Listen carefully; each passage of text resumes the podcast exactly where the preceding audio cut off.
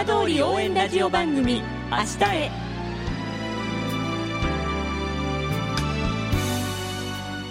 時刻は5時10分になりました。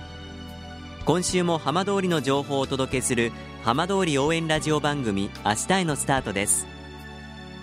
まずは今週の浜通りニュースです。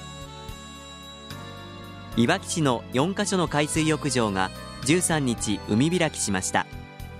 このうち久野浜発達海水浴場は震災と原発事故の影響で9年ぶりの再開となりました。他に海開きしたのは四つ倉、薄磯、名古その各海水浴場で開設期間は各海水浴場とも来月15日までの34日間となります。いわき市でラグビーワールドカップ事前キャンプを行うサモアを応援しようといわき観光まちづくりビューローはサモア伝統の柄をデザインしたアロハシャツを発売しました。サモアのアパレルブランドなどと協力し合わせて500着を制作しました。胸にはサモア代表のチームロゴを刺繍しています。さて毎週土曜日のこの時間は浜通りのさまざまな話題をお伝えしていく15分間。震災と原発事故から8年。ふるさとを盛り上げよう笑顔や元気を届けようと頑張る浜通りの皆さんの声浜通りの動きにフォーカスしていきます。お相手は森本洋平です。どうぞお付き合いください。浜通り応援ラジオ番組明日へ。この番組は地球を守る未来をつくる東洋システムがお送りします。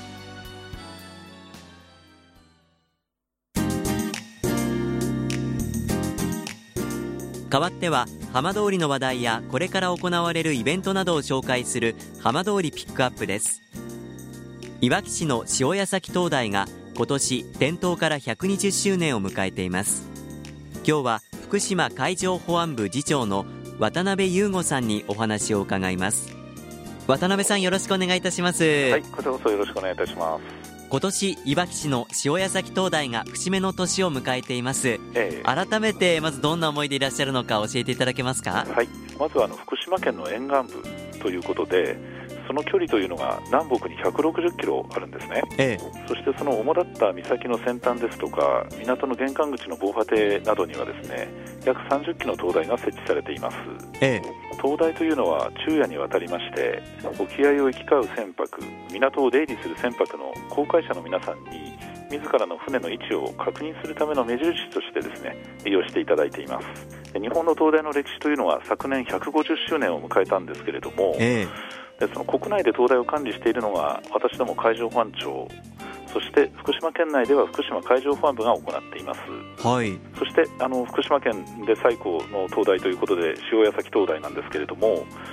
東北地方では7番目の灯台になるんですが、はい。えー、明治32年12月の初点灯から120年間の長きにわたりまして幾多の試練を乗り越えまして、えー、現在の2代目の灯台が日夜福島県の海の安全を見守り続けています。で、まあ、あの私としましては120歳を迎える節目の年にあたりまして、えー、この灯台とですねそして、えー、建設災害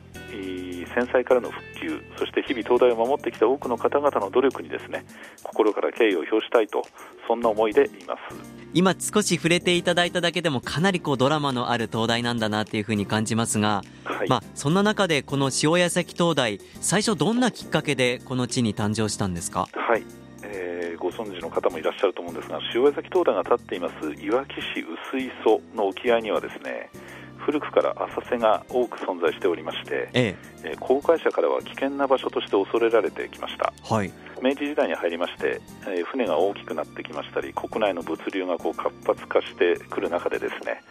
え沖を行く船の関係者それからお魚を取っている漁業関係者からですね、ええ。えー、もっと強い光が届く西洋式の灯台を作ってくれという声が高まってくるんですね、ええ、で当時としましては極めて頑強なレンガ造りの灯台としてこの灯台が建設されました。まあ、そんな中建設された灯台現在普段はどんな役割を果たしているんですか？はい、えーと、灯台といいますのは日々日没とともに点灯します。そして夜明けとともに消灯します。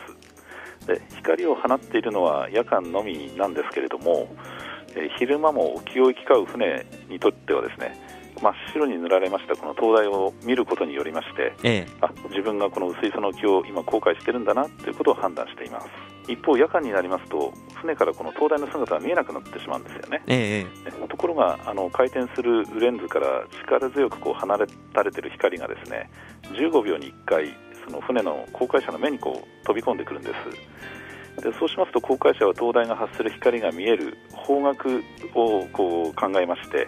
あ今、自分の船はここにいるんだなってことを把握できるんですね、まあ、こうしたことがその灯台の役割とことになっております。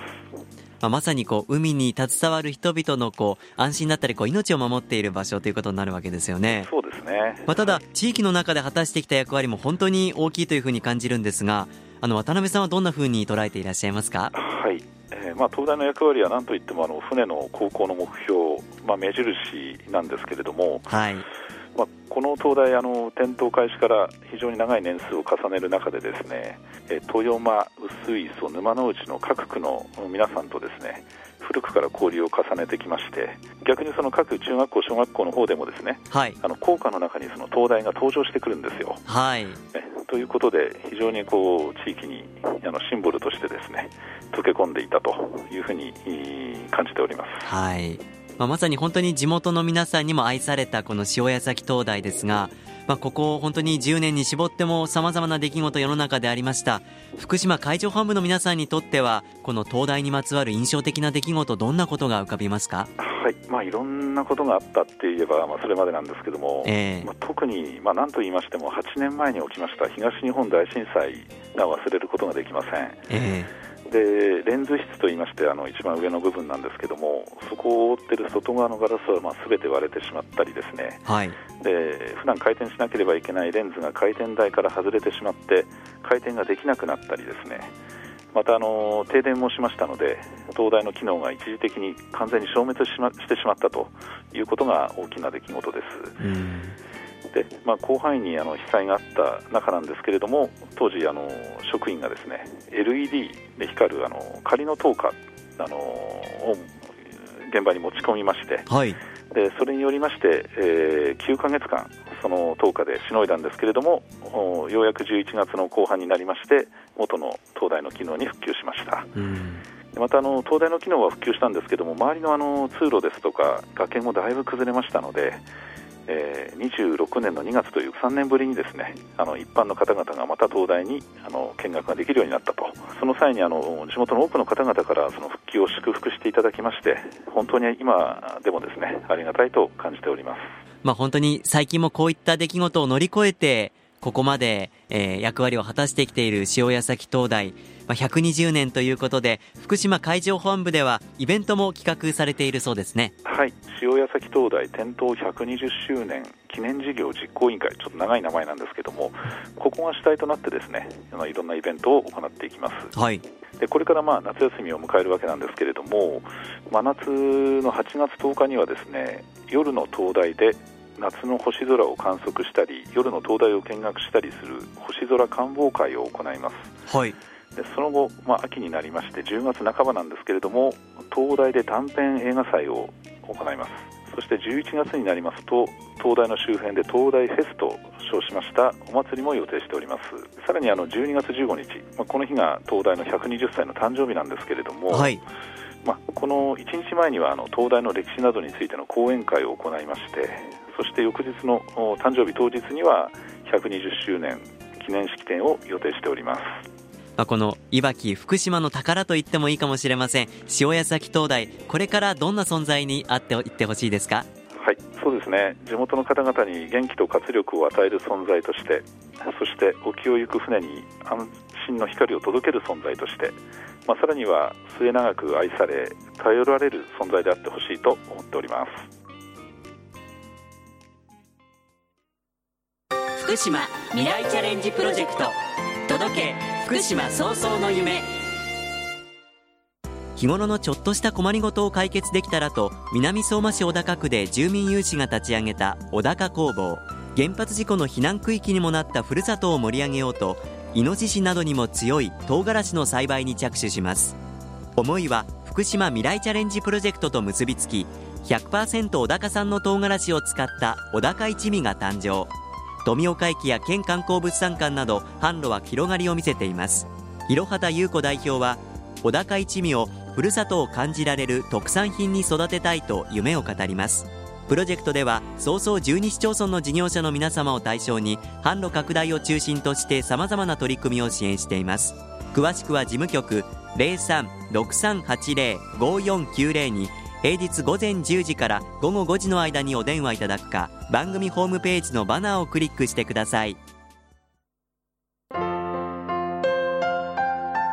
浜通り応援ラジオ番組明日へ。